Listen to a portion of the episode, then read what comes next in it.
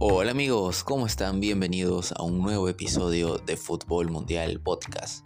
Hoy episodio de Champions League de mitad de semana porque eh, el día martes y miércoles se jugaron los partidos correspondientes a la cuarta fecha de la fase de grupos y ya nos dejó aproximadamente unos 6 equipos clasificados, uno ya con el primer lugar seguro y los otros pues se tienen que disputar el primer y segundo lugar respectivamente pero dentro de todo ya están clasificados otros grupos que se han apretado mucho y bueno, eh, se va a definir en las dos últimas fechas. Así que sin más, como son varios partidos, vamos a repasar como siempre en orden, comenzando por el grupo A, donde tuvimos, bueno, en todos los grupos tuvimos los partidos eh, revancha de la fecha anterior, simplemente que en esta cuarta fecha únicamente se invertían las localías y eso va a pasar también en la quinta y sexta fecha donde se van a volver a enfrentar los equipos que se han enfrentado en la primera y segunda fecha, pero se invierten las localías también. Y bueno, el grupo A tenía al Bayern de Múnich, esta vez recibiendo al Galatasaray y al Copenhague recibiendo al Manchester United en Dinamarca. Y bueno, vamos por el partido del United que estuvo lleno de goles y lleno de muchas emociones. Como habíamos repasado en la fecha anterior, el Manchester United, si bien había vencido al Copenhague en Old Trafford, había sido una victoria donde no le había sobrado nada. Había ganado con un gol de pelota parada y se había salvado del empate en el último minuto porque Onana había atajado un penal del Copenhague.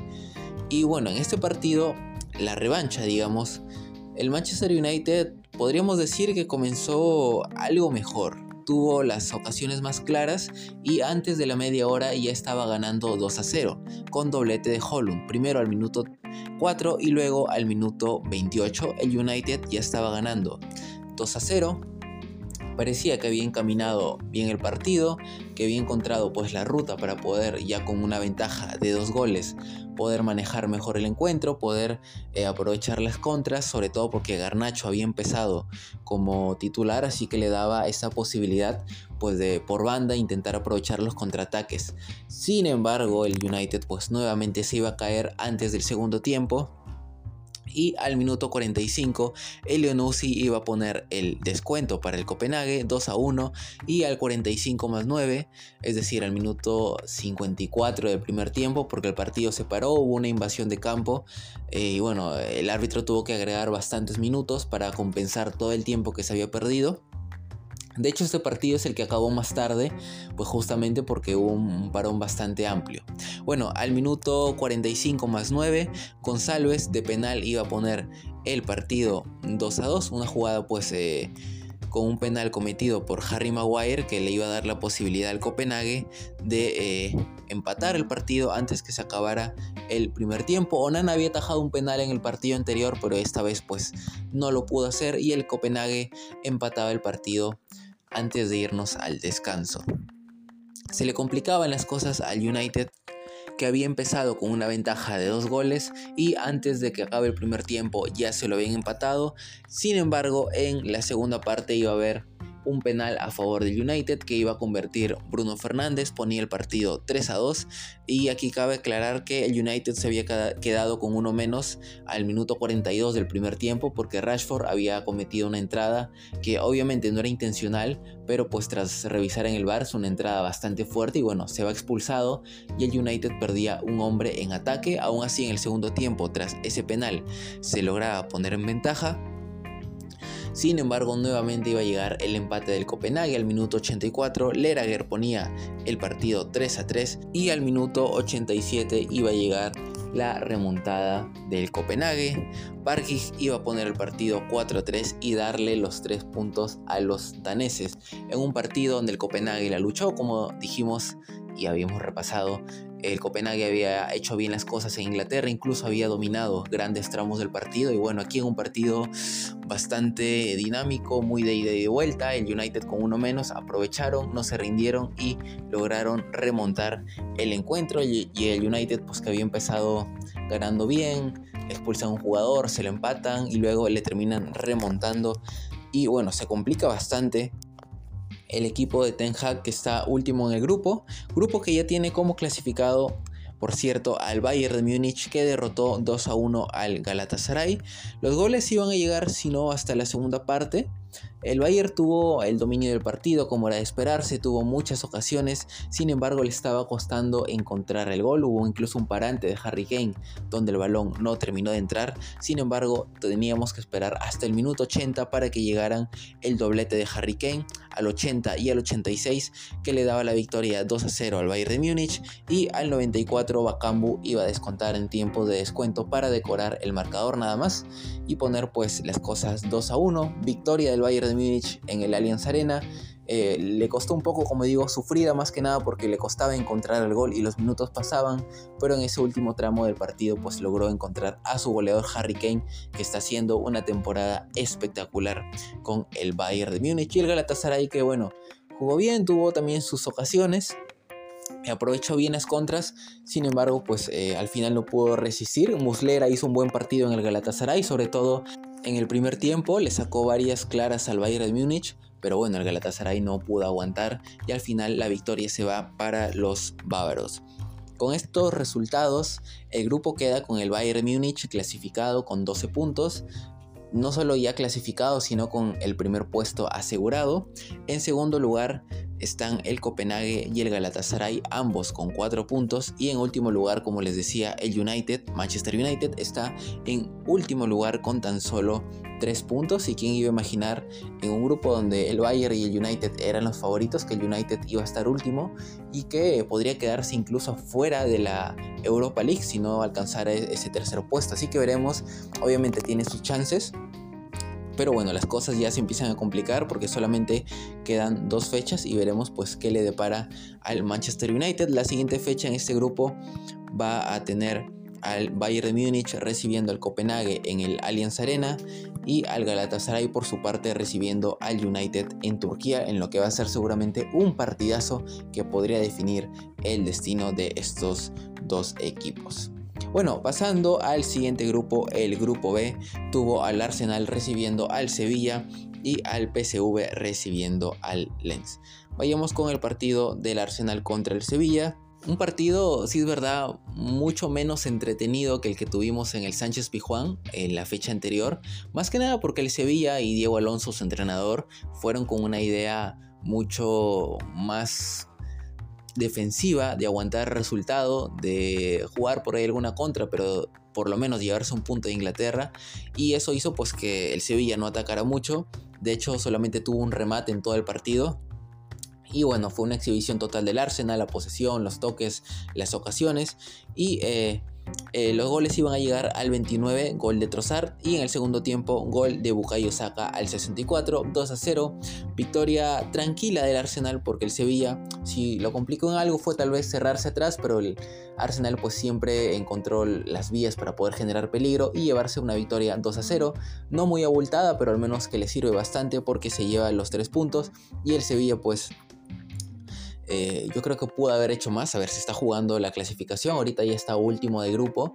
Y bueno, no sé si de nuevo quieren ir a Europa League para ganarla. Pero yo de verdad espero ya desde hace varias temporadas que el Sevilla haga una buena Champions y pase a la siguiente ronda. O el Sevilla es un equipo. Eh, a mí me gusta mucho cuando, cuando empecé a verlo y además más de lleno en los partidos, me gustaba mucho cómo jugaba, al toque, era un equipo que generaba bastante, primer toque, eh, muy dinámico, pero bueno, eh, ha tenido un par de temporadas no tan buenas en los últimos años. Y veremos, pues al final el año pasado también se va así de, Champions League y termina clasificando la Europa League y la gana, pero yo creo que está bien que gane la Europa League, pero por ahí podría ser yo creo una mejor presentación en Champions, ¿no? Sobre todo porque en los últimos años les ha tocado grupos eh, hasta cierto punto donde eran favoritos para pasar, pero al final pues se han terminado quedando fuera. Aún tiene posibilidades hoy por hoy, pero veremos qué pasa en las siguientes fechas. Y por otro lado tuvimos la victoria del PSV 1-0 contra el Lens. El único gol del partido lo iba a marcar Luke de Jong al minuto 12, asistencia de Bakayoko y el poeta del gol que marcaba el único tanto del partido 1-0. El PSV vence a Lens y se lleva tres puntos importantes para seguir en la lucha de clasificar a la siguiente ronda de la UEFA Champions League. De esta manera el grupo B queda con el Arsenal líder con 9 puntos, el PSV en segundo lugar con 5 puntos, al igual que Lens, ambos con el mismo puntaje, y el Sevilla como les eh, mencionaba en último lugar con tan solo 2 puntos. La siguiente fecha vamos a tener al Arsenal enfrentándose a Lens en Inglaterra. Recordemos que Lens le ganó en Francia y el PSV que va a visitar al Sevilla en el Sánchez Pizjuán, un partido también que va a ser decisivo para el equipo español y el equipo de Países Bajos. Partidazo también, sobre todo porque en las últimas fechas ya se juegan muchas cosas y los partidos, aunque no sean los grandes equipos, un Madrid, un City, un Bayern, un PSG, eh, son eh, partidos que se están jugando muchas cosas y eso les da bastante emoción.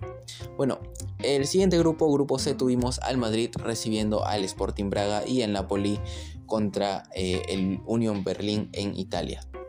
Bueno, el partido del Napoli se jugó más temprano, empataron 1 a 1, reparto de puntos entre el equipo italiano y el equipo alemán. El gol del Napoli iba a llegar al minuto 39, gol de Politano que ponía el partido 1-0, sin embargo al 52 iba a empatarlo el Union Berlin, gol de Fofana que ponía el partido 2-1, donde eh, pues muchos pensábamos que el Napoli se iba a llevar la victoria fácilmente, el Union Berlin lleva una racha terrible de partidos sin ganar, pero bueno al final eh, termina empatando, no logra conseguir ese segundo gol, tuvo bastantes ocasiones es verdad para ponerse en ventaja en el segundo tiempo, pero bueno la pelota no, no entró y de esta manera reparten los puntos y el Napoli pues se aleja aún más del Madrid y le facilita las cosas para poder asegurar el primer lugar en las siguientes fechas porque el cuadro de la capital española se impuso 3 a 0 frente al Braga. Nada más comenzar el partido hubo un penal a favor del equipo portugués, falta de Lucas Vázquez que pues eh, termina en un penal a favor del Braga. Ya lo que termina pateando y Lunin ataja, Lunin que no había iniciado eh, o mejor dicho, no había sido puesto en la alineación oficial del Madrid, pero Kepa se lesionó en el calentamiento y bueno, Luni tuvo que iniciar como portero y bueno, nada más eh, en el minuto 5 del partido termina atajando un penal y eso pues le da, le da otro ánimo al Madrid que luego de eso todo casi fue a favor del equipo español. El Braga creo que no tuvo llegadas claras, por ahí algunos centros que Lunin atrapaba fácilmente en el aire, pero nada más. Todo fue del Real Madrid que ganó por goleada, gol de Brahim Díaz al minuto 27, en el segundo tiempo gol de Vinicius Jr. al minuto 59 y el 62 nada más Rodrigo iba a poner el partido 3 a 0. Muy, muy corto el lapso de tiempo entre esos dos goles que luego sellaron ya todo el encuentro. Eh, todavía no debutó Arda Guller, todos estamos esperando ver al joven turco cómo va a jugar una gran liga europea. Eh, una de las cinco grandes por lo menos. Y bueno, la gente se ha quedado con las ganas de ver a Arda entrar. Pero pues seguramente tendremos que eh, seguir esperando porque pues ha vuelto a entrenar recién después de todas esas lesiones que tuvo a inicio de temporada. Y veremos pues cuándo y en qué partido lo van a meter al joven futbolista turco. De esta manera el grupo C queda con Real Madrid líder con 12, Napoli segundo lugar con 7, el Sporting Braga con 3 puntos y el Union Berlín con tan solo un punto. En la siguiente fecha, el Madrid recibe en el Santiago Bernabéu al Napoli y el Sporting de Braga va a jugar contra el Union Berlín en Portugal. Y bueno, se van a definir también aquí muchas cosas. Probablemente por ahí ese, esa plaza para la Europa League entre el Braga y el Unión Berlín. Aunque si el Napoli pierde y gana el Braga, ahí el Napoli va a sufrir esa última fecha para poder clasificar a la siguiente ronda en un enfrentamiento directo contra el cuadro portugués. Así que tendríamos un cierre también épico en este grupo. Bien, pasando al siguiente grupo, grupo D, tuvimos a la Real Sociedad recibiendo al Benfica y al Inter recibiendo al Salzburgo en Austria. El partido de la Real Sociedad se jugó más temprano que el resto, junto con el, el que les mencionaba del Napoli contra el Unión Berlín. Y la Real Sociedad pues eh, se dio un paseo, sobre todo en el primer tiempo fue un tremendo paseo, una tremenda paliza. El Benfica fue superado enormemente por el cuadro español que nada más en el primer tiempo consiguió ponerse en ventaja por tres goles. Muy temprano se iba a poner en ventaja el equipo español, gol de Mikel Merino al minuto 6, luego Yarzábal tras un error de salida del Benfica, una mala pelota jugada hacia atrás para Otamendi que Oyarzábal roba y ponía el partido 2 a 0. Al minuto 15 Merino marcaba un gol que era anulado por mano. Luego al minuto 21 Barrenechea ponía el partido 3 a 0 y al minuto 29 Brais Méndez falló un penal para la Real Sociedad. O sea, si contamos todas las oportunidades, los tres goles, más el gol anulado, más el penal fallado, la Real Sociedad podría haber estado ganando 5 a 0 tranquilamente antes de la media hora. Pero bueno, no pudo ser y al final pues un primer tiempo brillante de la Real Sociedad. Eh, ya en el segundo tiempo, al minuto 49, Rafa Silva iba a poner el descuento para el Benfica 3 a 1. Luego de eso, parecía que el Benfica se había animado un poco, la Real Sociedad empezó de nuevo a pararse mejor, generó también ocasiones y bueno, tuvimos un partido ya que no, no nos dio más goles, pero al final la victoria se la lleva la Real Sociedad. 3 a 1 y victoria importante porque de esta manera se mete a los octavos de final junto con el Inter de Milán que derrotó también 1 a 0 al Salzburgo en Austria.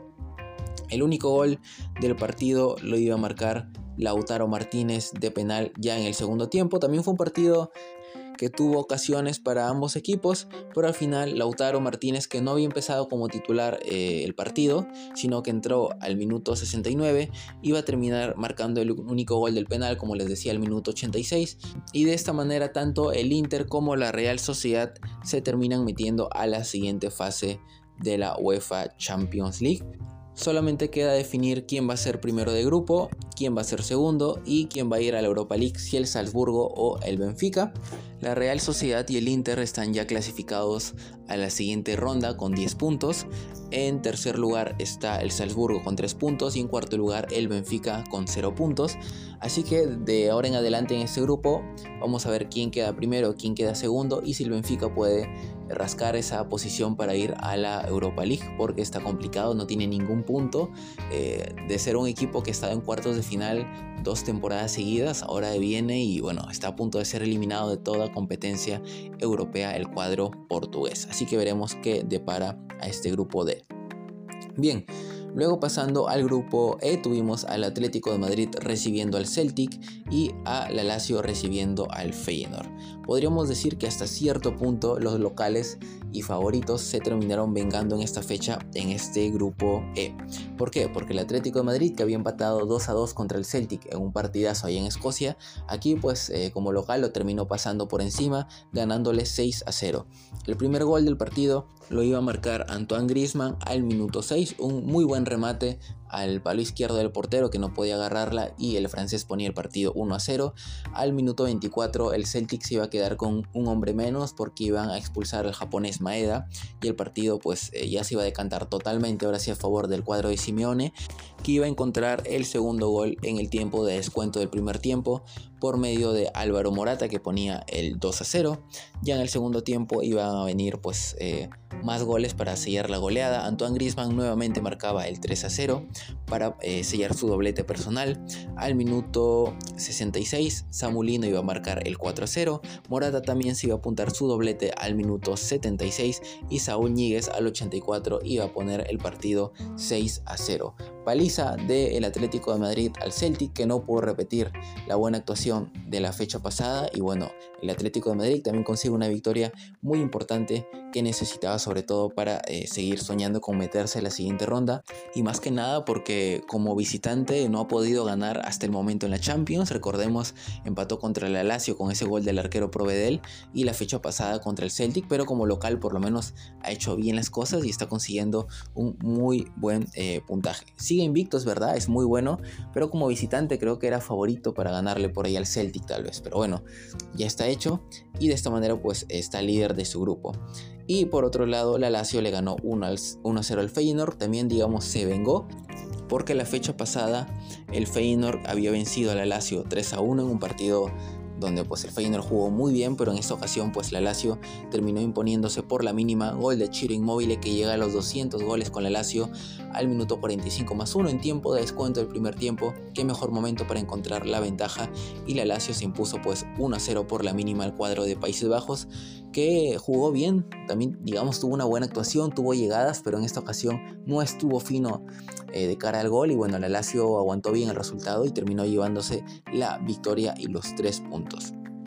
De esta manera el grupo E queda con el Atlético de Madrid líder con 8 puntos, la Lazio con 7 puntos, el Feyenoord con 6 puntos y el Celtic con eh, tan solo un punto. El Celtic que pues prácticamente a lo único que puede aspirar sería alcanzar ese puesto de Europa League, aunque lo va a tener muy complicado y por su parte pues el Atlético de Madrid, la Lazio y el Feyenoord van a jugarse esos dos cupos para ir a los octavos de final y ver pues eh, si el tercero queda en la Europa League, porque como digo, matemáticamente el Celtic podría, pero como, como va el, cuadro escocés eh, y las actuaciones que ha tenido en las últimas temporadas, no da pues esperanza de que puedan meterse ni siquiera a la Europa League.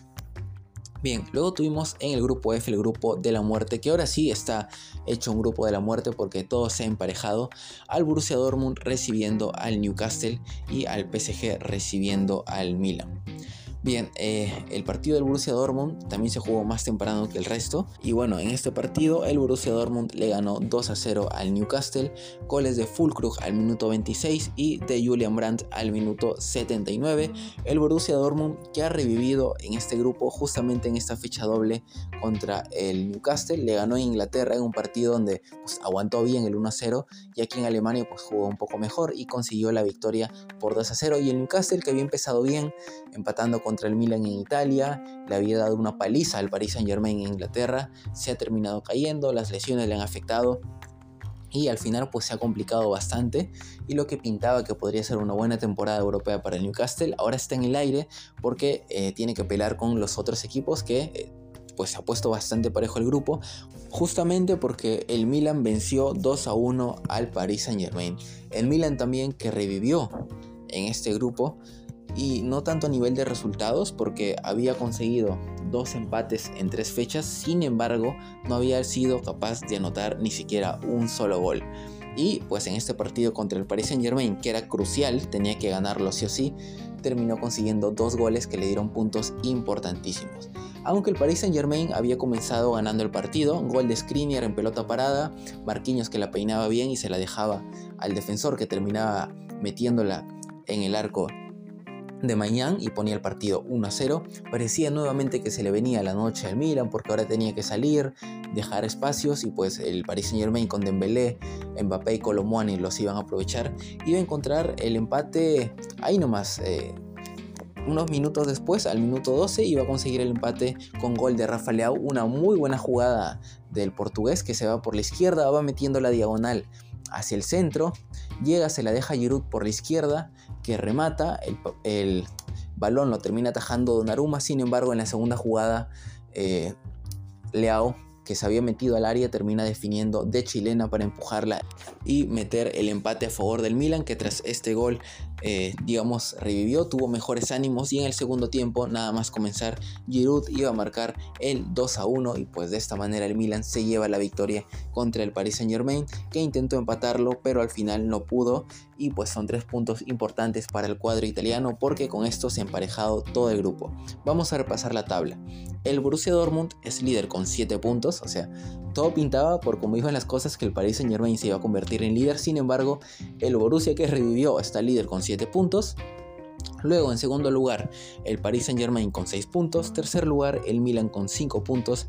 Y el Newcastle en cuarto lugar con 4 puntos. Como pueden ver, solamente hay 3 puntos de diferencia entre el primer lugar y el último es decir, entre el Borussia y el Newcastle. La siguiente fecha vamos a tener al Milan enfrentándose al Borussia Dortmund en Italia nuevamente, el Milan de local, así que puede que consiga esa victoria.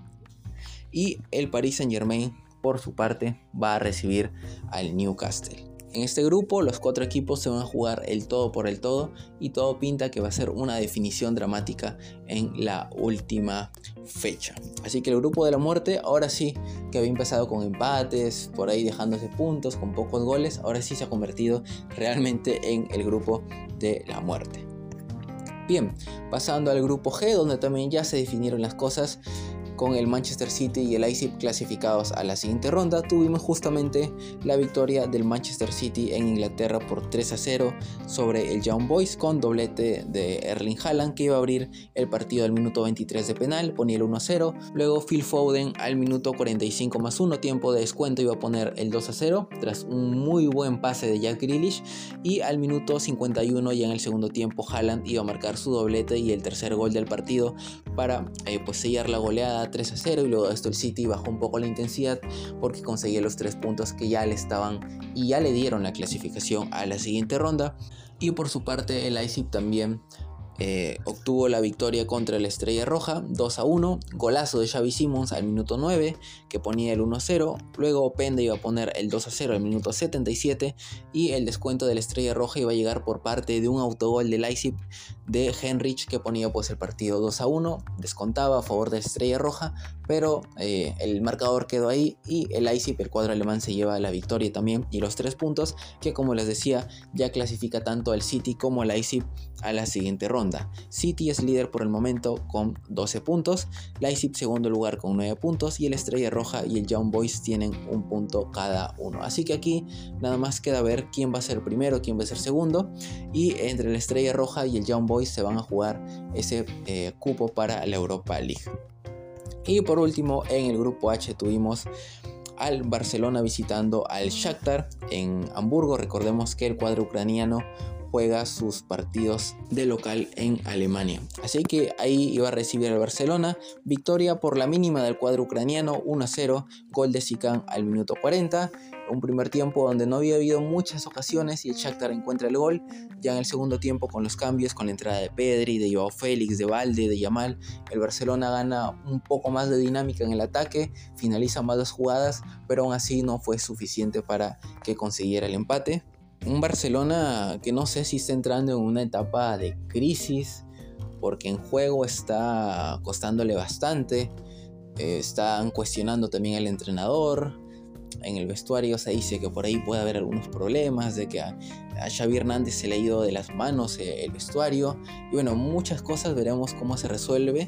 Eh, en liga, el Barça está ahí todavía pegado a la lucha por el título, porque consigue una victoria muy sufrida contra la Real Sociedad el fin de semana 1 a 0, un, gol de Araujo del defensa, que de hecho Araujo y Ter Stegen están siendo el sostén del Barcelona en la defensa porque dejan muchos espacios, le entran muy fácil. Pero ahí están pues el arquero alemán y el defensor uruguayo. Y en ataque pues también está costándole bastante. Lewandowski no está entrando mucho en la dinámica. Veremos, ¿no? Veremos qué, qué le espera al Barça, cuál va a ser el futuro de el proyecto que tienen pensado. Y bueno, Shakhtar consigue victoria importante que lo mete de nuevo en la pelea por clasificar a la siguiente ronda. Y por su parte, el Porto también venció 2 a 0 al Antwerp. El Porto fue local en esta fecha, ganó con goles. El primero fue un gol de penal que termina convirtiendo Evan Nilsson al minuto 32 y el segundo gol iba a llegar por parte de Pepe al minuto 91. Ya en el cierre del partido, el zaguero portugués, pues que es eterno, tiene 40 años, pero sigue jugando ahí al máximo nivel, que marcaba el 2 a 0 y le da los 3 puntos al Porto. De esta manera, este grupo H queda con el Barcelona líder con 9, el Porto también 9 puntos, ambos comparten el liderato, el Shakhtar viene detrás ahí con 6 puntos y el Antwerp con 0 puntos. Así que lo que se va a definir en las siguientes fechas en este grupo también van a ser los dos clasificados porque ni el Barcelona, ni el Porto, ni el Shakhtar tienen pues el boleto aún comprado para la siguiente ronda. Y bien amigos, esto ha sido todo por el episodio del día de hoy. Ya saben que si les gustó, nos pueden buscar en las plataformas de podcast como Fútbol Mundial. Estamos en Spotify, en Spotify for Podcasters, en Google Podcast, en Breaker, en Radio Public, en Pocket Cast y Podcast Addict. Ahí estamos como Fútbol Mundial. Pueden suscribirse para escuchar todos los episodios. Y también estamos en YouTube como Fútbol Mundial Podcast y en las redes sociales también Fútbol Mundial Podcast en Instagram, Facebook y TikTok. Yo soy Javier Salinas, me despido, muchas gracias por haber escuchado este episodio y nos vemos en el siguiente. Adiós.